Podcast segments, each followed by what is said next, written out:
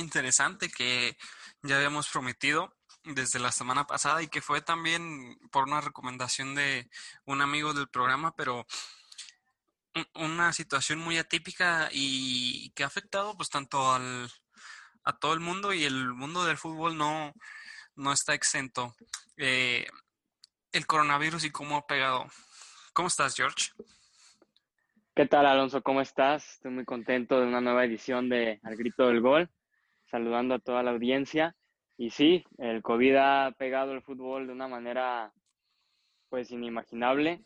Ha cambiado nuestra manera de ver el fútbol, este, tanto en lo deportivo como en lo económico, y ya lo iremos hablando. Sí, creo que por lo menos a nuestra edad, lo más cercano que habíamos vivido a alguna crisis así había sido en, o sea, aquí en México, aquella del 2010, cuando fue todo lo de la influenza, ¿te acuerdas? Sí, sí, este, aquellos tiempos en los que pues también era vital usar el cubrebocas, ¿no? Este, pero bueno, bueno, yo pienso que no, no repercutió tanto en el fútbol como lo hizo el COVID-19, ¿no? O sea, yo creo que se tomaron decisiones más drásticas en estos tiempos que hace 10 años. Y sí, pero creo que obviamente guardando las proporciones, pues sí ha sido lo más cercano, pero si quieres antes de meternos de lleno, pues lo de Leo Messi, ¿no? Y creo que ah, cometeríamos un error si nos vamos sin, sin comentar en el programa la situación de Leo Messi después de que le dedicamos un programa eh, específico a él y a, su, situación, ¿no? Pues al final Messi por la situación contractual se termina quedando en el Barcelona hoy ya, que esto lo estamos grabando el lunes y hoy reportó Leo Messi a los entrenamientos con el Barcelona. No se le veía muy contento, pero ya reportó, ¿no? ¿Qué, qué, opinas de, de que Messi se queda al final?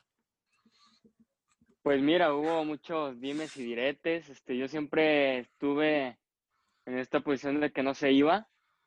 Este, yo sabía que pues era mucha mucha información de muchos lados, ¿no? Que si se va, que si se queda, que ya estaba arreglado con el City, pero que ahora sale en una entrevista con Goal y aclara que siempre no. Pues yo creo que es bueno para el Barcelona por una parte, y por otra, pues lo deja un poco mal parado como institución, ¿no? Porque hasta parece que se doblegan ante Messi, hasta parece que le cumplen todos los caprichos a Messi, pero igual deportivamente, pues es el pilar del proyecto, este es tu jugador más importante.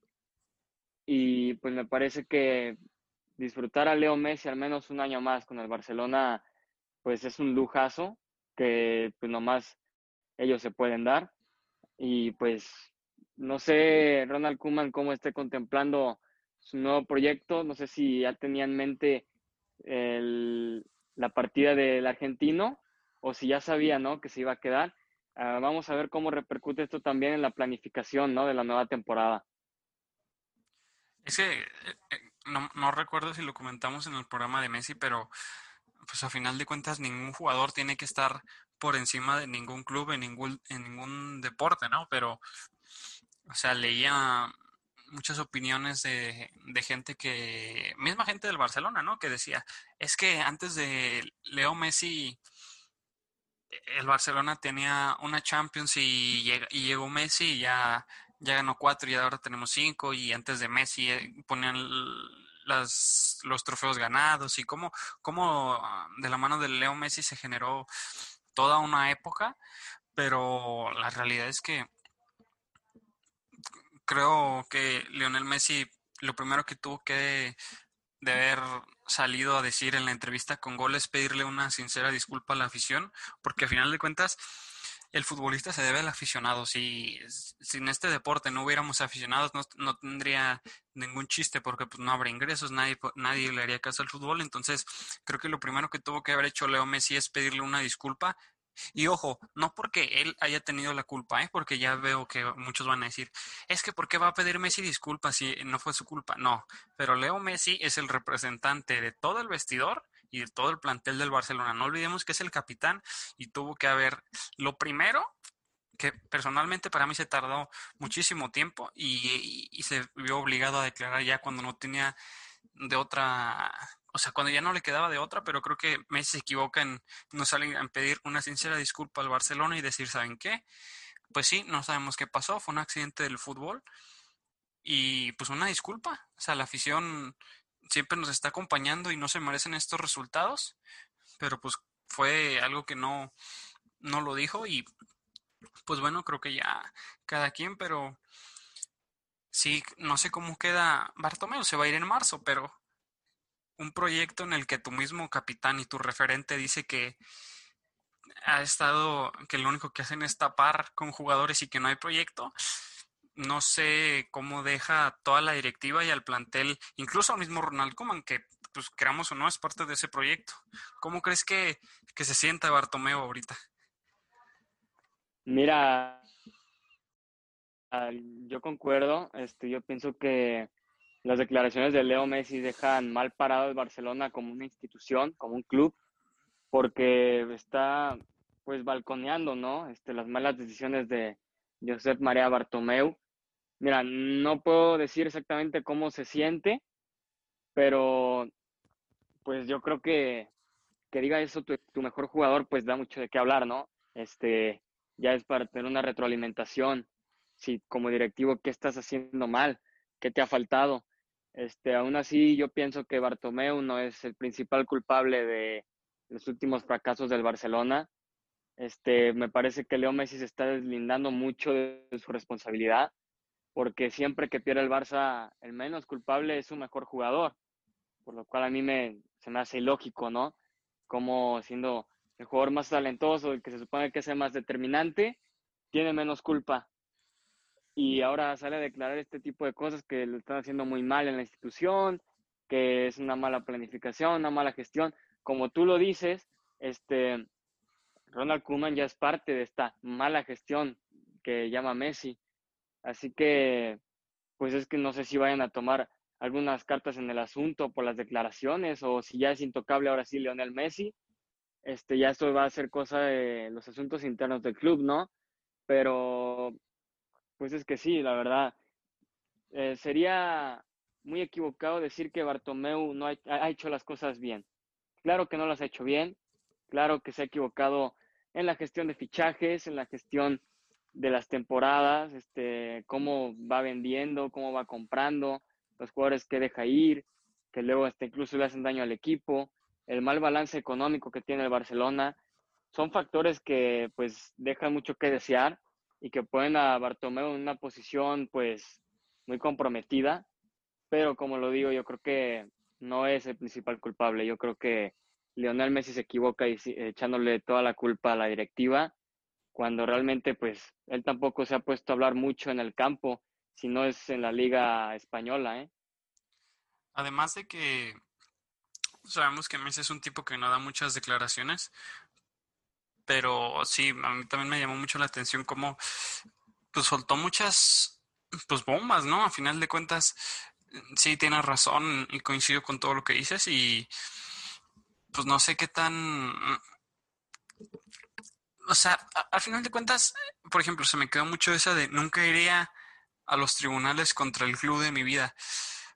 Pues son suposiciones, pues, pero los que saben de del tema del contrato y así, pues decían que, que Messi no tenía las de perder. Entonces, yo no sé qué tanto Messi no se fue a tribunales porque las tenía de perder, más allá de que porque sea el club de su vida, ¿no? Porque, pues a final de cuentas, cada quien, y, Leo Messi tendrá su opinión y, su sentir, y pues a final de cuentas, si él no está cómodo, pues que se vaya, ¿no? Pero creo que si es es el club de tu vida, pues no te vas a salir en la primera crisis tan grave que haya, ¿no?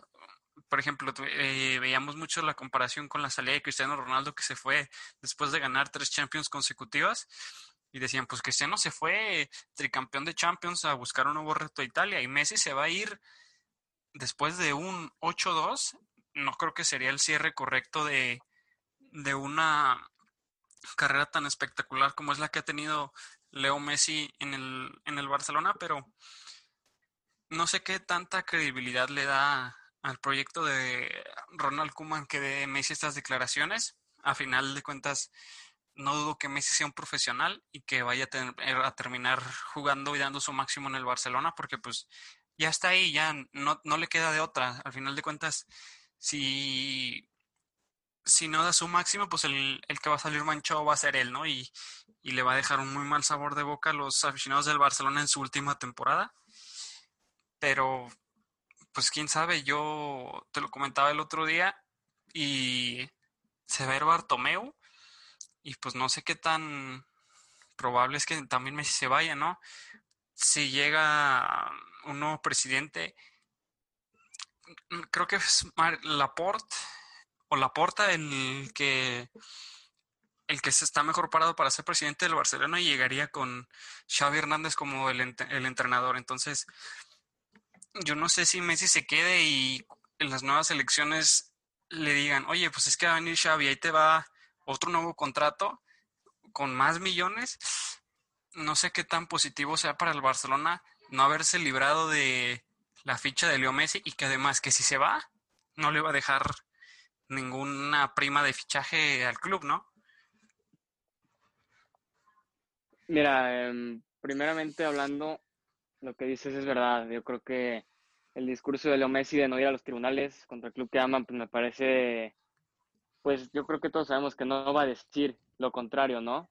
O sea, no creo que vaya a salir y decir, no, pues tenía todas las de perder. Este, legalmente no podía, no, pues claro que tiene que dar una buena impresión tiene que dar un discurso favorable, que no, donde no salga mal parado. Este, eso por un lado.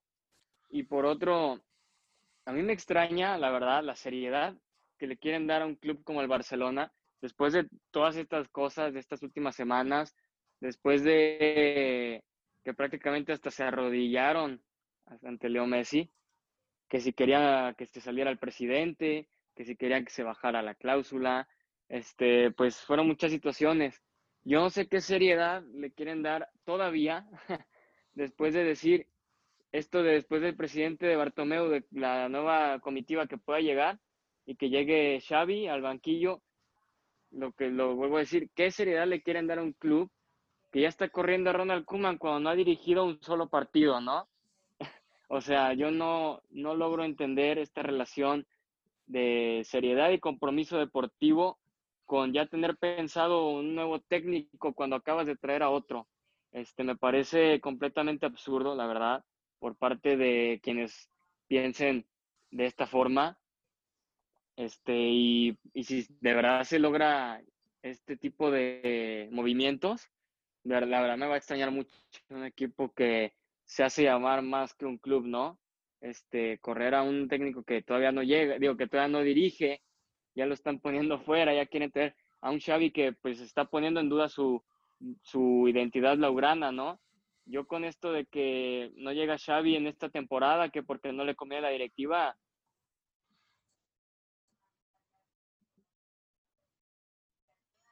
este, como no le conviene que está Bartomeu, no llega. Y hasta que llegue una directiva que esté a su modo, ahí sí puede llegar, ahí sí va a llegar a gusto. Yo creo que está poniendo muchas condiciones por ejemplo, Xavi Hernández, a su amor blaugrana, eh, la verdad. Lo digo, pues son mundos totalmente diferentes, ¿no? Pero hace rato con lo que decía Andrés Guardado mm, sobre el Atlas, pues cuando eres un ídolo tienes que llegar en los momentos más calientes al club y no te y no te puedes poner a decir es que ahorita no y es que o sea por eso creo que es uno de los grandes en contras que tiene Rafa Márquez para ser ídolo del Atlas que cuando el Atlas estaba en el descenso y que nos estábamos quemando, Rafa Márquez prefirió llegar a León, que son decisiones que se respetan, ¿no? Pero al final de cuentas el amor al club, pues sí, con ese tipo de acciones sí se queda un poquito en duda, pero imagínate cómo, cómo se ha de sentir que a lo mejor va a dirigir este, este año y, lo hace muy bien, pero si el, el ganador de las elecciones llega con Xavi Hernández, como su entrenador, pues cómo se va a ir, ¿no? Y, y, sea lo que sea, haga lo que haga. Entonces, yo no sé qué tan cómodo se sienta con eso, pero pues habrá que ver, creo que por toda esta crisis y obviamente el Barcelona nunca va a dejar de ser un gran candidato a todo lo que juegue mientras tenga a Lionel Messi en sus filas, pero creo que están lejos todavía de ganar la Champions. Y habrá, parece que el Real Madrid no va a fichar a nadie, pero creo que con la, el, el regreso de Martín Odegaard y habrá que ver si Eden Hazard retoma ese nivel que nos enamoró en el Chelsea, pero parece que el Barcelona el año que viene, sus dos máximas competiciones, creo yo, que no las ¿Tú crees que el, el Barça va a ganar Champions y, Liga o, o, va a ganar algo, ¿no? Para hacer la pregunta abierta. Pues es lo que digo, ¿no? Este, yo pienso primero que hay que ponerle seriedad al club. Este, ahora sí ya poner el proyecto donde debe estar, en estar, perdón. Pues yo creo que este Barcelona, si de verdad planifican bien la temporada, si no tienen fichajes desastrosos, si no se exceden mucho el presupuesto que tienen, yo creo que si, y si lo hacen con humildad, que de verdad que les ha faltado en estos últimos cuatro o cinco años, yo creo que sí pueden ser candidatos al menos para ganar una liga, ¿no? Este, para ponérsela complicada al Real Madrid. Em, esta última liga que ganó el Real Madrid, al final el Barcelona se desinfla y la película termina con Ramos, ¿no? Este, levantando la, la, la liga.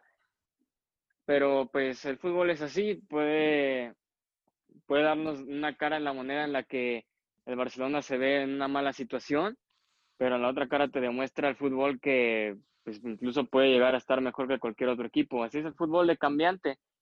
Este, ahorita el panorama no se ve muy alentador por tantas cosas extra cancha, pero yo creo que al menos en liga tiene una oportunidad muy importante. Recordemos que aquella defensa que se, se comió 8 del Bayern Múnich parece que va a seguir siendo la misma el año que viene, ¿eh? entonces, y nadie está hablando de eso, todo el mundo está hablando de arriba, que si Coutinho, Messi, Dembélé, pero pues atrás, que es donde verdaderamente tiene los problemas el Barcelona, pues no va a cambiar nada, entonces, quién sabe cómo vaya a ser, pero ahora sí, llegando al tema del, del coronavirus, pues coronavirus y fichajes, ¿no? El, el Barcelona parece que está buscando el fichaje de, de Pai y de Vignaldum, suena también Tiago, pero vemos cómo el coronavirus ha llegado a impactar tanto al mundo del fútbol que los precios ridículos que veíamos hace unas temporadas en este momento son, son ridículamente bajos. O sea, en, ningún momento me imaginé que le faltara un año a Memphis Depay de contrato, pero que el León pidiera mínimo 25 millones de euros.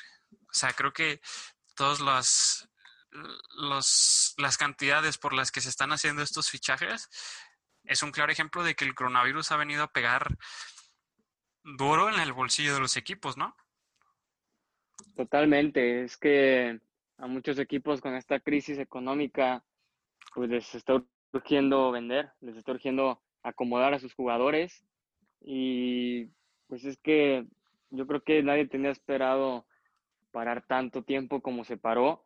Este, como le dices, el Olympique Lyon es un ejemplo muy fuerte porque se cancela su liga, ¿no? Y yo creo que eso duele en el bolsillo de los, de los dueños, y no nomás de ese equipo, sino de toda esa, esa liga, de toda Francia. Este, sí, económicamente, pues ha sido un duro golpe, este, tanto en mantener los sueldos de los jugadores como la, en la poca cantidad de ingresos que se han tenido, ¿no? Porque pues ya vemos lo de los estadios vacíos, este, la poca nula asistencia. Yo creo que son, es una carga de factores, ¿no? Lo que está afectando a todos los equipos. Hay equipos que, pues, por otro lado, sí han sabido, ¿no? Mover sus, sus estructuras económicas, han sabido manejarse inteligentemente como por ejemplo ya vemos al Chelsea de Roman Abramovich que hace uno o dos años estaba teniendo problemas financieros y ahora vemos que se gasta 200 millones en, en Timo Werner, en Havertz, en Ziyech. O sea, es algo impresionante, ¿no?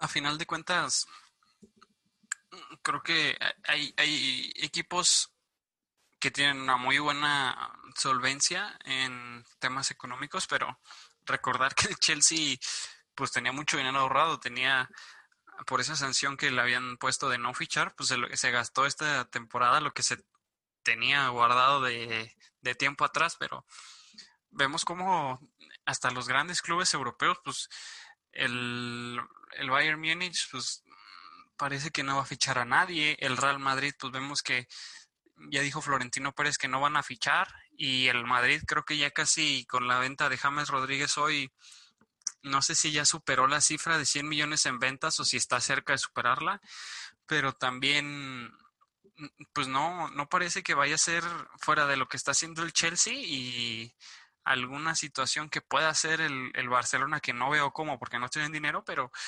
parece que va a ser un mercado de fichajes muy muy apagado y a final de cuentas, pues sí, todos los ingresos que están o, que les han disminuido a los, a los clubes, pues al final creo que están buscando sobrevivir y poder pagar las altas nóminas. Y creo que es algo que se tiene que replantear y que parece que se está replanteando con las cantidades de los fichajes, pero desde tiempo desde antes pues se me hacían estratosféricas las sumas que se pagaban y obviamente pues iban de la mano de lo que genera un futbolista, ¿no? Si se pagaron 220 millones de euros por Neymar, pues es porque Neymar también al PSG le dio muchísimo dinero tanto en publicidad y en todos esos ámbitos, pero creo que es un momento y ojalá sea un punto de inflexión en el que los clubes se den cuenta de que se está gastando muchísimo dinero y que hay que volver a, bajar y a desinflar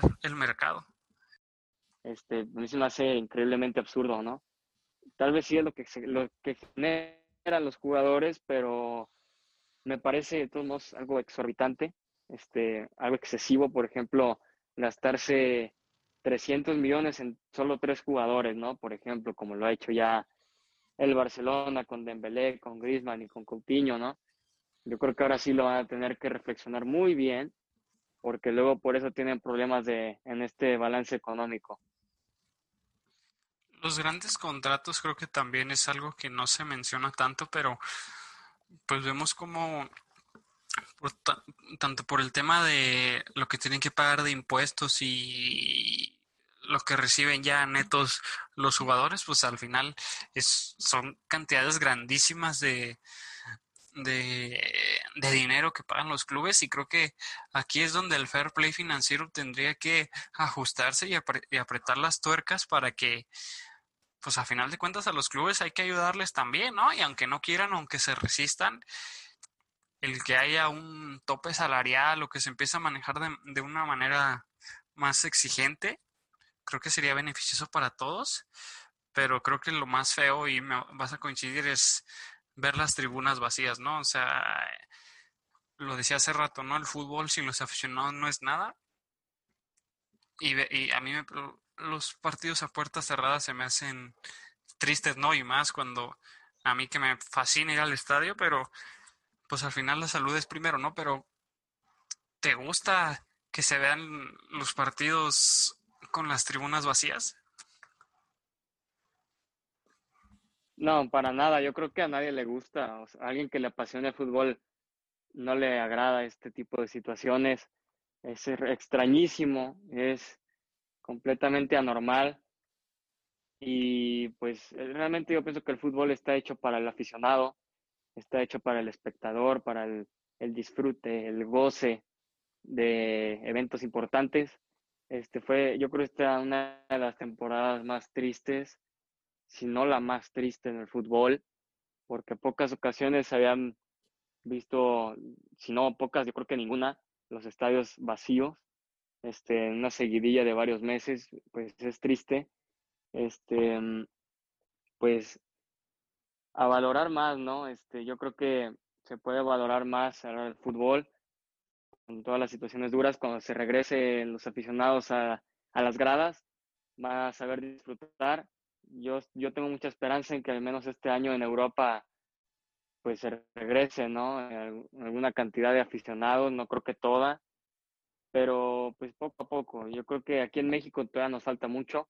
Este último semestre del año dudo ver una cantidad importante de aficionados en los estadios, por lo que seguirá siendo triste, seguirá siendo apagado, porque el fútbol no es lo mismo. El fútbol no es lo mismo meter la pelota en la red si no hay quien lo celebre más allá de los jugadores, ¿no? Día David Medrano en el partido del Atlas comentaba que los directivos de la Liga MX ya están pensando a ver si desde la jornada, creo que es la 13 o la 14, ya empezar a abrir un aforo del 30% en los estadios de todos los partidos de la Liga MX, pero yo no sé qué tan cerca y qué tan real esté esa posibilidad. En Europa, pues sí, ya vemos que para la Supercopa de Europa del Bayern Sevilla va a haber creo que 30% de aforo disponible también para la Copa de Europa, digo, perdón, para la Copa Supercopa de España también va a haber 30% de aforo por partido. Pero sí, creo que coincido en en Europa sí ya están un poco más cerca. Vemos que ya en Alemania y en Francia se están abriendo algunos partidos, pero México sí vamos a tardar un poquito más, ¿no? Y pues a mí personalmente me gusta escuchar todo lo que se dice, ¿no? De que las mentadas de madre entre los jugadores y cuando los gritos, las provocaciones, todo eso me, me agrada, pues se me hace que es el sabor del fútbol, pero pues sí, nada como que escuchar a, un estadio rugiendo con, con, el gol, pero pues al final la salud es, es lo principal. Y creo que es algo que hay muchas personas que sí hemos estado siendo conscientes sobre eso, pero vemos jugadores que, que pues no sé si no lo toman tan en serio o si lo toman a la ligera, pero ¿qué opinas de todos estos jugadores que, se han saltado la cuarentena para pues para tener fiestas o para tener todo ese tipo de cosas que no son esenciales. Bueno, pues es increíble, ¿no? Este es increíble cómo no aprenden los jugadores, este no tienen el nivel de comprensión que esta pandemia requiere, el nivel de responsabilidad que como profesionales deberían demostrar.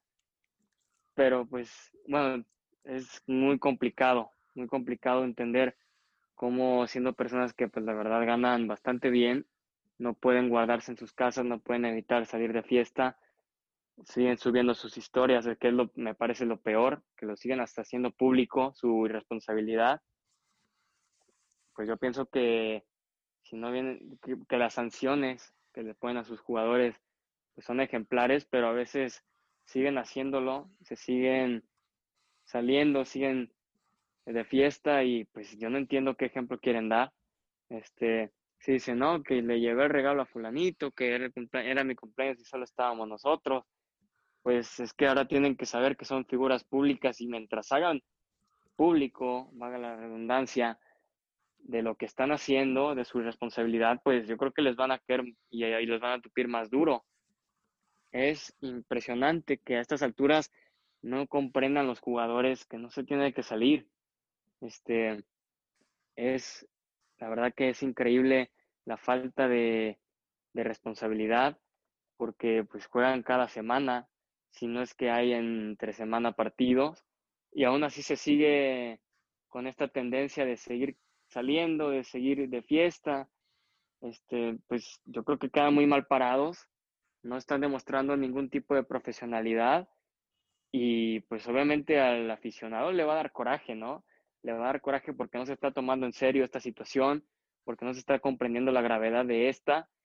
Y yo creo que tienen que tener un poquito más humildad los jugadores.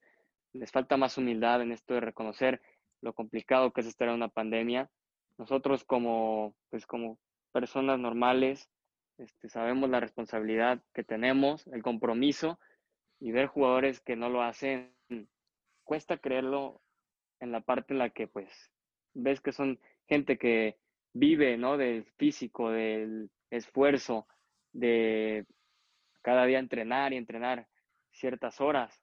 Cuesta entender eso, ¿no?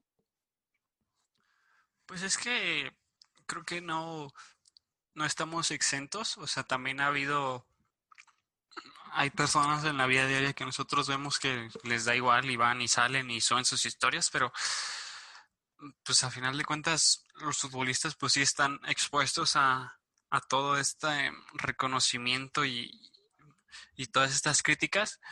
Eh, yo en algún momento te vas a acordar, ¿no? Que cuando empezó y, y fue todo el boom de la cuarentena aquí en, en, Europa, que fue cuando ya se habían suspendido las ligas.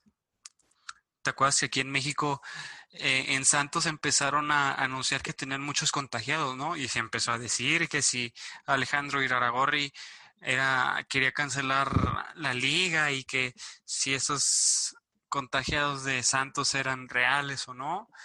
Y ahora vemos que eh, llegamos a un punto en México en el que había 9.000 contaminados diarios.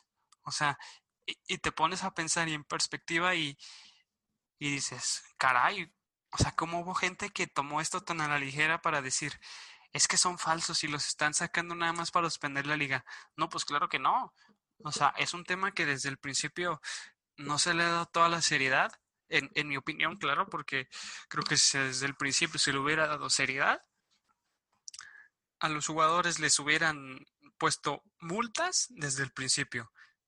Y, y no independientemente como lo, lo, han hecho bien algunos clubes como Chivas y Pumas y creo que Cruz Azul, con sus jugadores que también han estado exentos a, que no han estado exentos a estas polémicas de que están de fiesta o salen así. Pero creo que desde el principio se tendría que haber puesto desde, incluso desde la misma federación, decir, ¿sabes qué? pues los jugadores están ganando un muy buen billete como para quedarse en su casa guardados y sin contaminarse. Entonces, jugador que salga contagiado, sea por lo que sea, multa. Y si un club tuviera más de, por ejemplo, cinco contagiados, multa al club, porque pues no puede ser posible que en, en, su momento hubieran salido contagiados y contagiados y contagiados cuando no tienen la necesidad de salir a ganarse la vida, pues ellos se pueden dar el lujo de estar en su casa, ir a entrenar con todas las medidas que han tenido todos los clubes y regresar. Creo que sí lo es lo mínimo que se puede hacer para las familias y todas estas personas que han pues que han perdido la vida o no o las que están dando la vida por, por todo el pueblo en, en, la, en la constante lucha contra el coronavirus. Es, es totalmente cierto, ¿no? Este, muchas personas que incluso no son jugadores de fútbol, que no son profesionales, que conocemos, ¿no? Que están uh, incluso a veces cerca de nuestro entorno, salen, este, no son conscientes a veces de la situación. Y sí tiene razón, bueno, es que son muchas personas las que están perdiendo la vida y, y serán muchas más las que la pierdan, al menos en estos meses futuros hay que ser responsables, hay que saber, hay que saber el compromiso que tenemos. Los jugadores, como dices, es que es cómo es posible que sigan saliendo cuando es necesario, cuando tienen una responsabilidad, tienen una única tarea que es cuidarse y no lo hacen, pues cómo es posible. Este, yo creo que tiene que haber mucha más seriedad por parte de los jugadores, ya no puede seguir pasando esto y pues hacerse un examen a conciencia, ¿no? Porque no basta con no publicarlo en sus redes sociales. O sea, si no lo ve nadie, entonces ya no, ya puedo salir, ¿no? Yo creo que es un examen a conciencia de, de que si de, ver, de si he salido o ya porque ya no lo publico está bien. Este, yo creo que hay que saber, ¿no? Hay que saber el compromiso que tenemos, el compromiso que ellos tienen y lo que se tiene que llevar a cabo, las medidas que se tienen que hacer este, ahorita sí es evitable ir a reuniones. Este, yo creo que para jugadores como ellos que gozan de un excelente sueldo, yo creo que no hay ningún jugador, a menos de primera división, que se esté muriendo de hambre o que salga a ganarse el día a día, ¿no? Así que me parece que hay que llevarlo con humildad y con responsabilidad. Totalmente. Eh, en México, gracias a Dios y a, todo el personal de salud, pues ha logrado disminuir los casos. Parecía que íbamos a llegar a los 10.000 casos diarios, pero poco a poco han ido bajando hasta que estamos ya, por ejemplo, ayer creo que fueron menos de 5.000 casos confirmados, que siguen siendo muchísimos. Pero, pues sí, a final de cuentas creo que e-, estamos en una situación totalmente difícil y que hay que seguirnos cuidando, no porque ahora salgan y, y se reduzcan los casos, hay que ya tomarlo a la ligera. O también vemos personas que dicen, es que a mí ya me dio, pues no pasa nada, yo ya puedo salir. No, pues jamás, ¿no? Hay que seguirnos cuidando porque al final de cuentas, si alguien se infecta, pues te puedes infectar tú y puedes infectar a alguien más, ¿no? Imagínate cargar en la conciencia de que por tu culpa se infectó a alguien más. Entonces creo que hay que seguirnos cuidando y, y creo que el, el, mundo del fútbol tiene que regalar estos buenos gestos. Por ejemplo, hoy el, el, Atlas, tanto varonil y femenil, que se tomaron la foto oficial para este torneo y era con la temática de agradecer a todo el personal de salud, ¿no? Y creo que me parece un gesto muy, muy padre, muy, muy, muy bueno y, y pues a seguirnos cuidando, ¿no, George? Sí, a seguirnos cuidando. Este, yo creo que es una tarea no tan tan difícil. Este, esto está en cada uno, está en el compromiso de cada quien, está en la responsabilidad de cada quien. Este, yo creo que pues se tiene que incrementar la seriedad con la que estamos tomando esto y más con la gente que se dice profesional, ¿no? Más con los que viven del deporte con el que nosotros estamos hablando. Este, yo creo que tenemos que tomarlo con más seriedad, tenemos que darle la gravedad, la gravedad que se merece a la situación del COVID. Es una situación gravísima, es una situación dificilísima. Los casos diarios son muchos, este, aunque bajen al menos de 9.000 a 3.000, no se puede cantar victoria para nada. Este, son muchos contagios en México. Si vemos que en Europa ya se están reinfectando, este, en China también, en Estados Unidos ni se diga, está durísima esta situación. Yo creo que en este último semestre del año, como ya lo dije, no vamos a ver fútbol en las, en las gradas. Este, y la verdad es deprimente para mí ver gradas virtuales. Eso ya es una opinión personal. Se me hace triste porque es como la ilusión de querer ver el deporte. Pero bueno, es el precio que se tiene que pagar, ¿no? Para tener un mejor futuro. Tal cual, a mí tampoco me gustan las gradas virtuales que aquí en México está poniendo tu DN, que aunque pues tú ya sabes, ¿no? Yo ya salí en el partido de, de Atlas Pumas, yo ya estuve en esas tribunas, pero pues no, no me gusta, ¿no? Personalmente se me hace bastante feo y, y creo que hasta pues no, no, no, no me gusta, pero creo que pues sí, al final de cuentas hay que seguirnos cuidando y creo que es el objetivo de que ya todos queremos salir otra vez y ya tener nuestra vida dentro de lo que se puede decir normal, pero pues hay que seguirnos cuidando y les mandamos un abrazo a todos, les agradecerles por todo. Eh, ya saben, estamos subiendo mucho contenido a nuestro Instagram, es arroba al grito del gol con dos O, ahí chequenos, mándenos sus comentarios, vamos a estar subiendo dinámicas y también vamos a estar platicando mucho con ustedes. Estamos subiendo eh, fotos, historias, encuestas, eh, juegos. Entonces, estamos subiendo muchas cosas. Está muy interesante. Y pues, muchas gracias, George. Si te quieres despedir.